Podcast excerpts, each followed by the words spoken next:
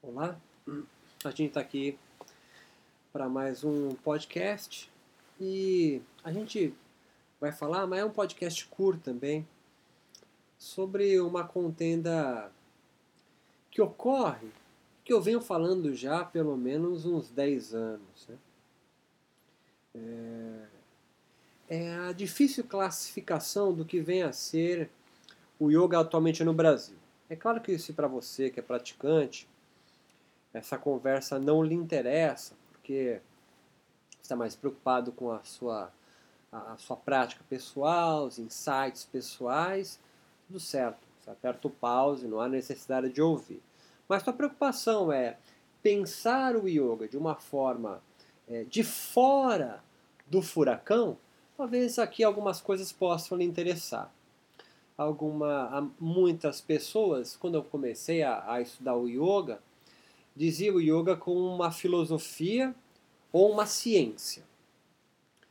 É, com o passar dos anos, né, começou-se a perceber que yoga não é uma filosofia apenas, é, mesmo porque a filosofia no mundo ocidental nasce com o pensamento grego, né, filosofia.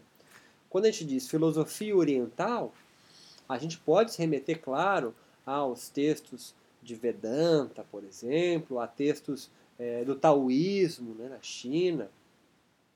Mas ainda a palavra filosofia ela é menor, né? Dentro do arcabouço maior que essas formas de pensar o mundo são classificadas. Né? A filosofia, de um modo geral, é sempre a obra de um homem ou de uma mulher. É, a filosofia, como nós a entendemos a partir do mundo greco-romano, e como a filosofia foi classificada, foi pelos gregos, ela é sempre fruto do homem. O Vedanta, por exemplo, ele não é um texto fruto de um homem, mas de pessoas que entraram em contato direto com Deus e assim escreveram essas escrituras. Portanto, a filosofia de Platão, Aristóteles, os pré-socráticos, por exemplo, elas são falíveis, elas não são perfeitas. São, portanto, passíveis de crítica e, nossa, é só pegar aí é, dois, três, quatro nomes da filosofia que destroem o pensamento um do outro.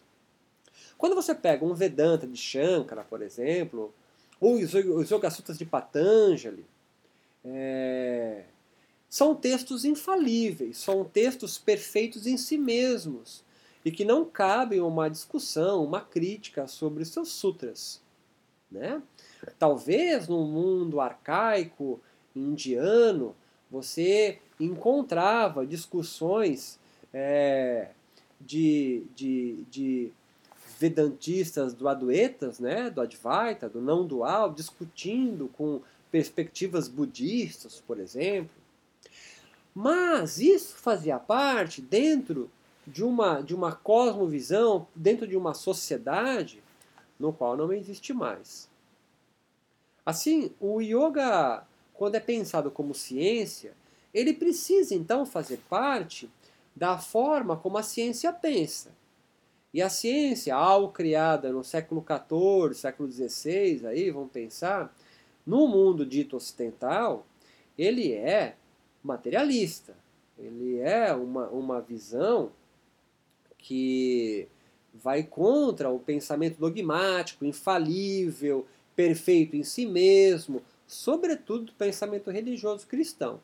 Então, você pensar o yoga como uma ciência, você precisa compreendê-lo de uma forma materialista, de uma forma que é corpo que encontra corpo que não há essência nenhuma. E aí o yoga então perde um pouco essa característica mais forte de ciência, mesmo porque a, a, a junção, né, ou a proximidade né, do yoga com a ciência biomédica, sobretudo, veio dando descredibilidade às suas escrituras antigas. A ciência é, estudada aí, a, a ciência biomédica, estudando as práticas do yoga, ela ignora completamente a sua fisiologia dita sutil, chakra, prana, kundalini, nadis, isso some totalmente. Assim como quando você for estudar, é, você vai estudar é, a acupuntura da medicina chinesa dentro de uma universidade federal como a de São Paulo, Qi ou Qi, os meridianos, os canais sutis, eles também desaparecem. Não dá para ser explicado pela fisiologia biomédica, pela cosmovisão então da ciência. Aí a ciência para de ser pensada então, tanto quanto ciência quanto filosofia. Por quê? Porque ambas formas de pensar são criadas no mundo ocidental e elas enxergam o conhecimento humano sendo conhecido, sendo fomentado, formado por homens e mulheres e não é, numa comunicação com divindades. Ponto. Assim, é, o que começou-se a pensar, né, e eu, quando falo muito, eu falo isso do Brasil.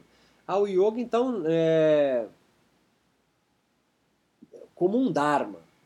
Yoga como um dharma é, né, é o que mais se aproxima a palavra dharma com o conceito de religião que foi também cunhado pelo mundo ocidental. Portanto, o dharma é, pensado como uma religião, ela então faz parte aí de sacerdotes, de uma casta sacerdotal, dos brahmanes, por exemplo, no caso da Índia. E aí sim, nós podemos pensar de uma forma, então, de uma estrutura, de uma institucionalização do yoga. Tem aí todas as suas cartas, seus caminhos, é muito parecido com o conceito no qual nós temos de religião. Você pensar então o yoga como um dharma, você pode pensar o yoga assim como um aspecto religioso. Agora, há uma outra vertente de pensadores né, no Brasil e adeptos em geral, eh, diferenciando então o, o yoga de, como Dharma, mas o yoga então como é, é, vindo do Guru, do Parampará. Ou seja, o yoga então como um, um fenômeno místico, um fenômeno da mística.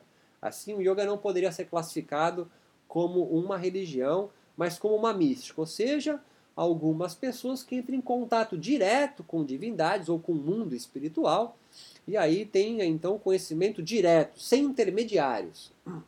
Pois bem, os, os yogis então seriam como uma espécie de profetas. Né? Os profetas são essas pessoas que têm uma comunicação direta e não, não, tem, não possuem intermediários. Né? São os profetas, então, que fundam as primeiras seitas místicas. Mas percebe, mas percebe. Toda mística, ela advém de uma religião. E ou ela é incorporada a esse corpo, né, a, esse, a esse círculo dessa religião, assim como existem os místicos sufis, que é do Islã, temos então várias seitas cristãs místicas, como os, os padres do deserto. É, ou eles vão fundar esses profetas, estes místicos, as suas próprias religiões. A, o caminho natural de uma mística, de uma seita ou de um culto místico é ele ir caminhando então para a constituição de uma religião. O que caracteriza então uma religião, Beto? É difícil classificar, porque as classificações vêm da ciência e a ciência ela, ela é, é rica em promover dúvidas e não criar verdades absolutas. Quem que cria verdades absolutas que são universais, Beto? Você já sabe a resposta, são as religiões e a filosofia. Agora, se você cria uma verdade universal é, de um homem de um homem, carne e osso, tem uma vida, tem uma biografia, e não de um mundo espiritual, isso é uma filosofia. Se você tem uma filosofia que é embasada no mundo espiritual, no mundo que não é este aqui, aí está criando uma religião. Ah, eu tive uma comunicação direta com Deus. Então você é um místico. Você vem anunciar algo novo. Você é um profeta. Aí é, se juntar pessoas à sua volta para ouvir o que você descobriu, possuiu, intuiu, canalizou direto o mundo espiritual para cá, se formar uma comunidade em volta de você, você está criando então uma seita, um culto. E se isso for crescendo, e essas pessoas, ou você mesmo, escrever ou começar a construir, a tecer discursos, narrativas é, sobre o conhecimento adquirido direto do mundo espiritual, isso vai se caracterizar no futuro como uma religião, porque essa comunidade vai escrever uma doutrina, vai constituir um sistema ritual, em geral corporal, para novamente outras pessoas, ou esse próprio líder, esse próprio místico, esse próprio profeta, é, novamente entrar em contato direto, mística, né, com o mundo espiritual. Então perceba, quando você fala que o yoga é uma mística, você está incorporando ele de alguma forma em algum tipo de instituição religiosa, ou do espírito religioso, ou de uma ideia religiosa, e nunca de uma filosofia. Nenhum filósofo, Platão, pré-socrático, Aristóteles, Nietzsche, é, teve uma comunicação ou escreveu a sua filosofia canalizando o seu conhecimento direto de Deus ou de seres ascensionados. Senão, isso se caracteriza por uma religião. Ah, não, eu tenho, faço uma prática yógica e eu entro em contato direto com esse mundo espiritual na minha prática meditativa, é, com o meu mundo interno, sei lá o nome que você queira dar para isso. E é pessoal. Tudo bem, você é um místico, então autônomo. você é um místico sozinho. Agora, se você dá aula e propaga essa informação para o seu grupo de alunos, súditos, devotos, os que pagam a mensalidade da sua aula, você está constituindo então uma pequena seita. Uma pequena seita. Que vai construir, vai constituir ao longo dos anos, se isso crescer, como uma religião. Ou isso pode ser esquecido. Tá? Acho que o primeiro passo é esse para nós pensarmos. Se você associar então o yoga com uma, um conceito de Dharma, você se aproxima da mesma forma que eu venho falando do yoga como uma religião. Se você aproximar o yoga a, a, um, a, um, a um, guru, a, mística, né, a tradição mística, é, eu vou te perguntar, veio da onde essa mística? Ela vai vir do hinduísmo, ela vai vir do islamismo, do, veio do budismo. Da onde veio essa mística? A mística, em geral, vem de algum preceito religioso. Ah, não, a minha é absolutamente individual. Tudo bem. Tá? É, mas você tem uma história, né? Então a, o seu processo místico veio de alguma influência da Umbanda, do cristianismo, do hinduísmo, mas aí eu constitui meu próprio. Ok, se é individual, é sua mística, você é um profeta. Você veio para o mundo anunciar algo novo. Se você propalar essa informação, vão se, e se juntar pessoas interessadas ao, ao, que você está falando, vai se construir um discurso sobre a tua mística, sobre o teu contato direto com Deus ou o mundo fenomênico e aí com, com o mundo espiritual, e aí vai se construir uma doutrina, uma palavra, vai estar dogmático, porque o que você falou não dá para ser alterado, vai ser infalível em si mesmo. É, quando é, você fala, olha, o meu yoga é pré-védico, não dá mais para trocar ideia a partir daí, porque é uma experiência infalível, é pessoal, é única. Não dá para ir acessar isso em outro lugar. Então você, tem, você teve uma experiência mística com dessa forma, tá certo? E aí a mística pode se caminhar para uma seita ou, ou, ou constituir uma, uma religião. Assim, toda mística nasce de uma religião, portanto de um Dharma, ou dá início a outra religião, a outro Dharma. Assim eu posso citar vários, tá certo? De, de Buda a Jesus, a, a, a Mohammed, a, a, vários místicos que constituíram uma religião. Tá? Então, esse discurso do yoga como mística só corrobora a minha tese do yoga ser uma nova religião em formação no Brasil, tá certo?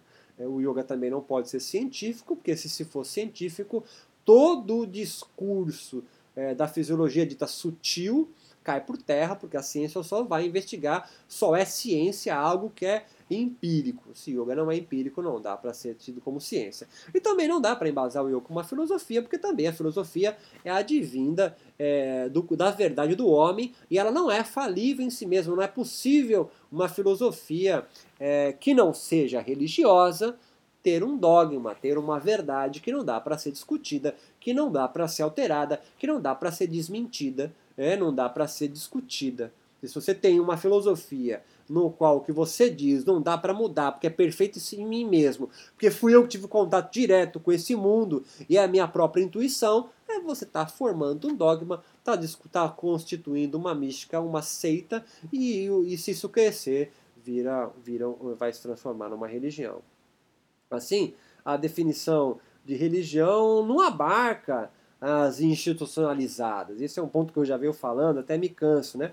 A religião também pode ser descrita como um fenômeno social, tá? Temos aí é, Emile Durkheim, Max Weber, é, Clifford Geertz, é, Rodney Stark, mais, mais novo aí, e há outros aí, Levi Strauss, que pensam é, a religião não como algo institucionalizado, mas como uma, uma, uma forma de dar sentido para uma sociedade ou para um grupo de pessoas. E é inegável que o yoga fornece sentido transcendente para um grupo de pessoas e ponto. Ponto. E ponto. Num, outro ponto interessante aqui é nós dar um passo para trás dessa discussão, né? sai desse mundo epistemológico de conceitos do que é religião, do que não é, onde yoga se enquadra, dá um passo para trás e se pergunte de forma honesta: por que, que eu não posso pensar o yoga como uma religião em formação? Por que eu, eu, eu, eu, eu, eu nutro tanta ojeriza com o conceito de religião? Porque na Idade Média, algo que não era religioso era porque era algo menor. as místicas, as seitas, os cultos se esmeravam para mostrar, para demonstrar, para provar que todo o seu discurso tinha um caráter religioso em si. Isso era maior.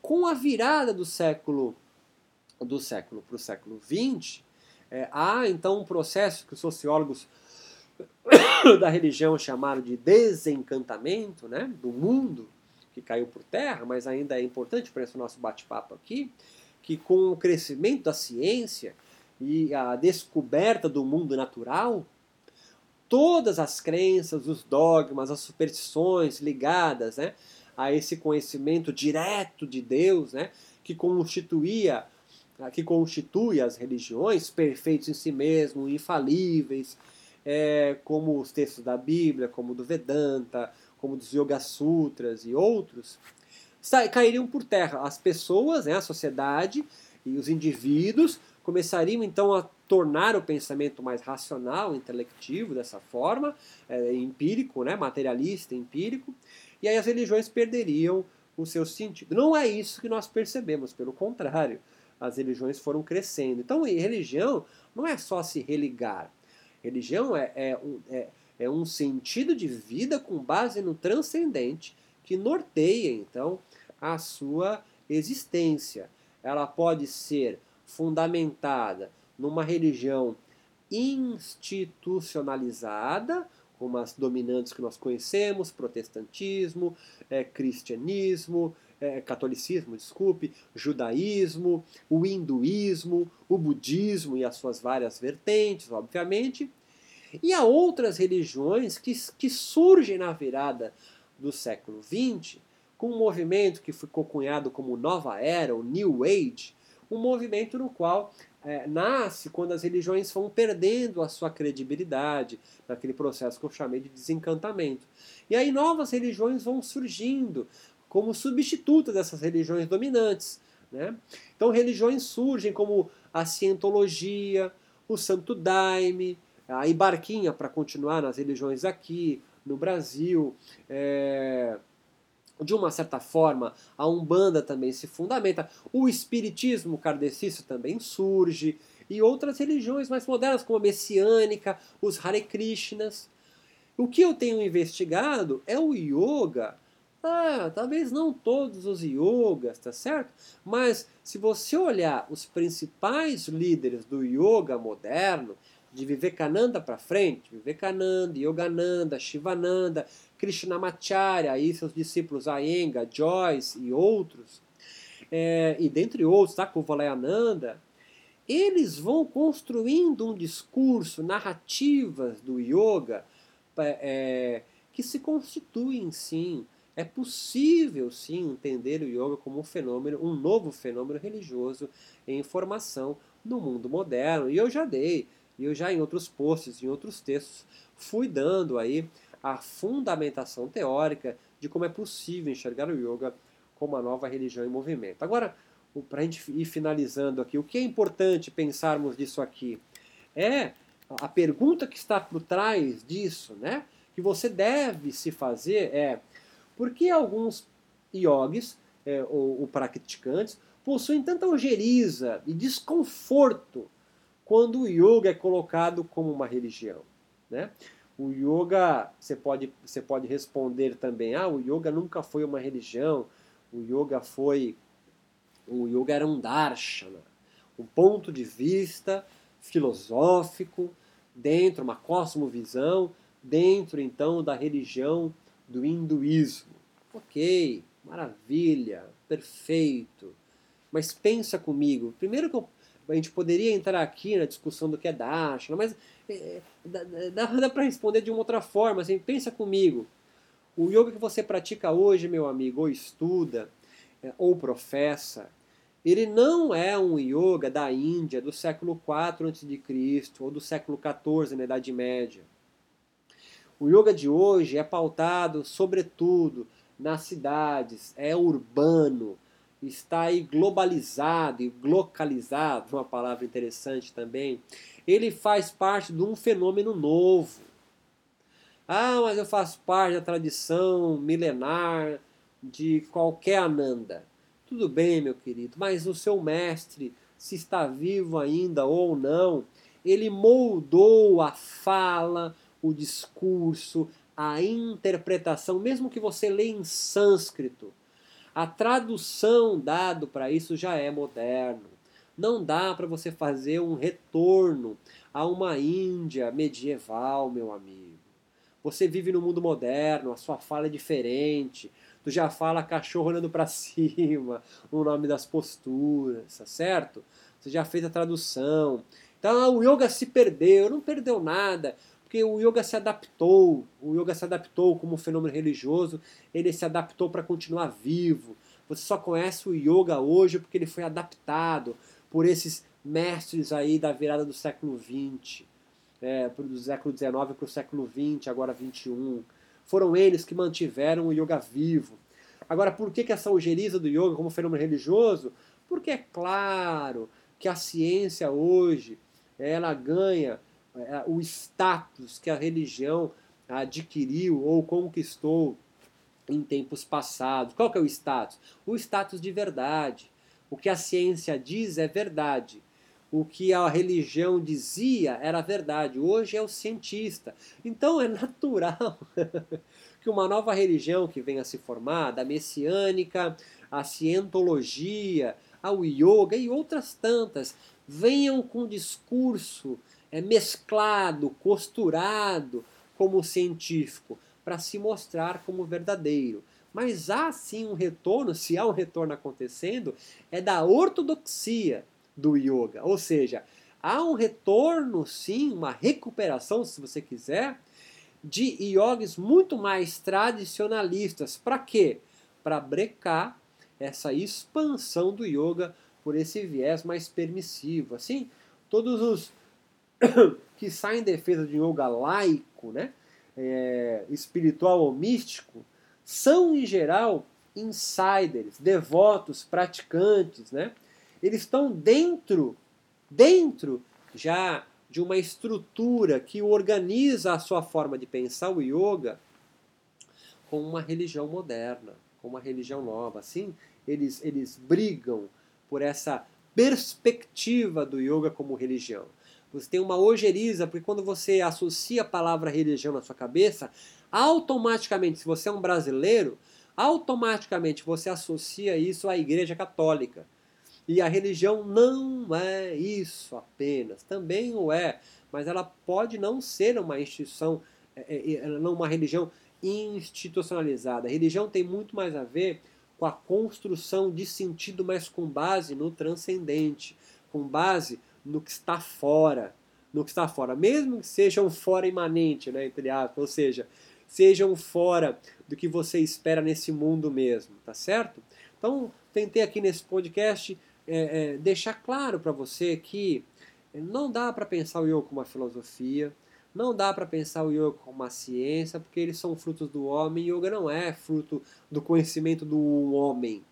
mas do conhecimento do homem em conexão com o mundo espiritual. De uma forma mística? Sim, mas toda mística faz parte do contorno do que cerca, do que medeia é, uma, uma religião. Outro ponto, outro ponto para a gente finalizar. Por que, que as pessoas têm ojeriza? É porque é, eles querem colocar o yoga dentro do mundo acadêmico. Não para estudo, como talvez eu faça, né? É, é mais, é mais o yoga como algo acadêmico, para te dar credibilidade, sabe? É, não, estude o yoga como uma expressão religiosa, um fenômeno social religioso. As perguntas que você tem que fazer é por que num mundo racional e empírico como é pautado o nosso, porque você estudou ciência, desde que está no prézinho, por que numa sociedade que é pautada por essa estrutura de pensamento, existem pessoas que acreditam, por exemplo, é, numa transfisiologia, em prana, em kundalini, em chakra. Por quê? Por que, que eles acreditam então no yoga como uma terapia espiritual? Por quê? Porque dentro desse pensamento lógico, materialista, racional, veja bem, hein? Muito bem claro, não estou defendendo esse pensamento, muito pelo contrário. Por que, que eles ainda mantêm essa forma de pensar, né? de, de, de, de chácara? Porque há uma descrença na forma de pensar da ciência. A ciência prometeu mais coisas do que a ciência conseguiu é, demonstrar. A ciência também se colocou olha o que eu vou dizer aqui. A ciência também se colocou no, no século XX como mais um fenômeno religioso, meu amigo. Há muitas pessoas que pautam a sua vida de forma transcendente nas promessas, na ciência. A ciência também embasa um novo sistema de crenças. Assim como há estudos que pensam a psicanálise também sendo pensada por não a psicanálise em si e nem a ciência em si, fique claro isso. Mas há construções, narrativas construídas, discursos construídos, embasados em signos, em símbolos da ciência, como um fenômeno religioso, meu amigo. Assim, né, quando eu falo que yoga é uma nova religião em formação no Brasil, eu não estou descredibilizando o yoga, pelo contrário. Eu, eu, você, quando você coloca o yoga como uma ciência, você reduz o yoga. Você coloca o yoga como algo construído pelo humano e o yoga construído as suas narrativas com base empírica materialista. Se você fizer isso, você reduz o yoga. Essa é uma das brigas do Ayurveda também. Quando você leva a medicina Ayurveda, tradicional medicina eh, indiana, para dentro de uma academia, dentro da ciência, você reduz a cosmovisão muito maior que o Ayurveda tem. A mesma coisa com o yoga. Então, fique claro neste post, estou até me estendendo um pouco mais aqui, talvez esteja sendo redundante, mas quando eu coloco o yoga como um novo fenômeno religioso, eu estou aumentando o yoga. Quando você fala yoga espiritual, gente, dá na mesma, tá certo? E agora tá vindo essa onda de falar do yoga místico. Gente, dá na mesma, tá certo? O yoga como mística, yoga espiritual, o yoga religioso, é, tudo faz parte da mesma fala. Você está mudando palavrinha só para se sentir mais confortável. Mas eu estou engrandecendo, eu estou colocando o yoga de volta no seu posto, no qual ele tem uma dimensão maior do mundo. Muitos yogis que eu entrevistei no Brasil para minha tese de doutorado é, também já começam a aceitar essa visão do yoga como religião. Seja naquela construção clássica, até meio decadente do yoga como religare, enfim, mas o yoga como algo que tira você do profano, do cotidiano e abre espaço para algo sagrado, espiritual, místico, portanto religioso, meu amigo.